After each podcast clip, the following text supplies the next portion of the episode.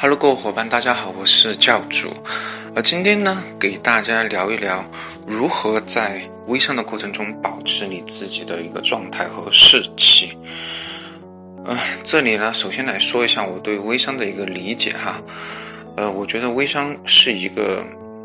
长期的，甚至可以伴随你终身的一场马拉松的比赛，它可以是一个终身的一个职业哈。嗯，当然，有些小伙伴可能把它只当成一个百米的冲刺，一开始就用尽全力，但是到达百米的时候，发现没有奖金也没有奖牌，然后直接就放弃了。其实我觉得这还是蛮可惜的，因为，呃，做微商哈，只要你能持续不断的为你的小伙伴提供有价值的服务和产品，其实你就可以一直做下去啊。好，既然它是一个长期的马拉松式的一个比赛哈，我们怎么能在这个漫长的过程中还是保有自己的一个士气呢？好，这里今天我就来分享一下我的一些理解哈。嗯，首先呢，我给大家讲一个故事，就是在一九八四年东京国际马拉松比赛中，一个名不见经传的日本选手叫。山田本一哈，非常出乎意料的拿到了世界冠军。当记者问他凭什么取得这么好的成绩的时候，他只是说了一一句话，就是凭智慧战胜对手。所有人其实都不太相信，呃，这是真的哈。然后，呃，因为毕竟他的爆发力和速度，呃，是其次，但是要凭智慧去。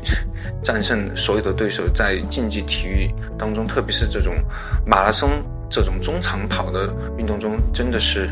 呃前所未闻哈。但是两年以后啊，在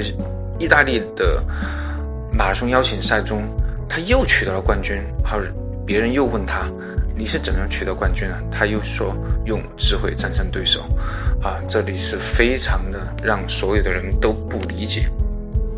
但是十年以后呢，这个谜题终于解开了。他在自己的一本自传中这样写道：每一次比赛之前啊，他都要乘车把比赛的线路仔细看一遍，并把沿途比较清楚的标志画下来。比如说，第一个标志是银行，第二个标志是大树，第三个标志是红房子，等等，一直画到赛程的终点。然后他就以百米速度的。的勤奋去冲向第一个目标，然后到达第一个目标以后，然后有同样的速度到达第二个目标，把四十多公里的这个赛程分解了很多个小的任务去轻松的完成。哦，说到这里，可能大家就会依稀明白我想表达什么，就是你在微商这个漫长的马拉松过程中，你需要把自己远大的目标哈，可能你远大目标是买房子。或者说实现你的财务自由化等等，分解成每个月、每天的一个目标去完成，而不是每天只是把这个大的目标想一想。但是你会发现自己离这个大的目标真的好像感觉非常的遥远，让自己非常的灰心丧气，然后逐渐的就对做微商这个事儿哈都没什么动力了。把这个大的目标分解一下。可能自己坚持下来几个月的时间，你会发现真的是蛮有用的哈。呃，真的是呃，我所说的有用，其实真的是蛮有效益的。我这样说更直白一点，就是你的收益接近你长期那个总的目标，因为你每天都在进步嘛，每天都有新的积累，而且你在这种积累中，你也是在成长，你。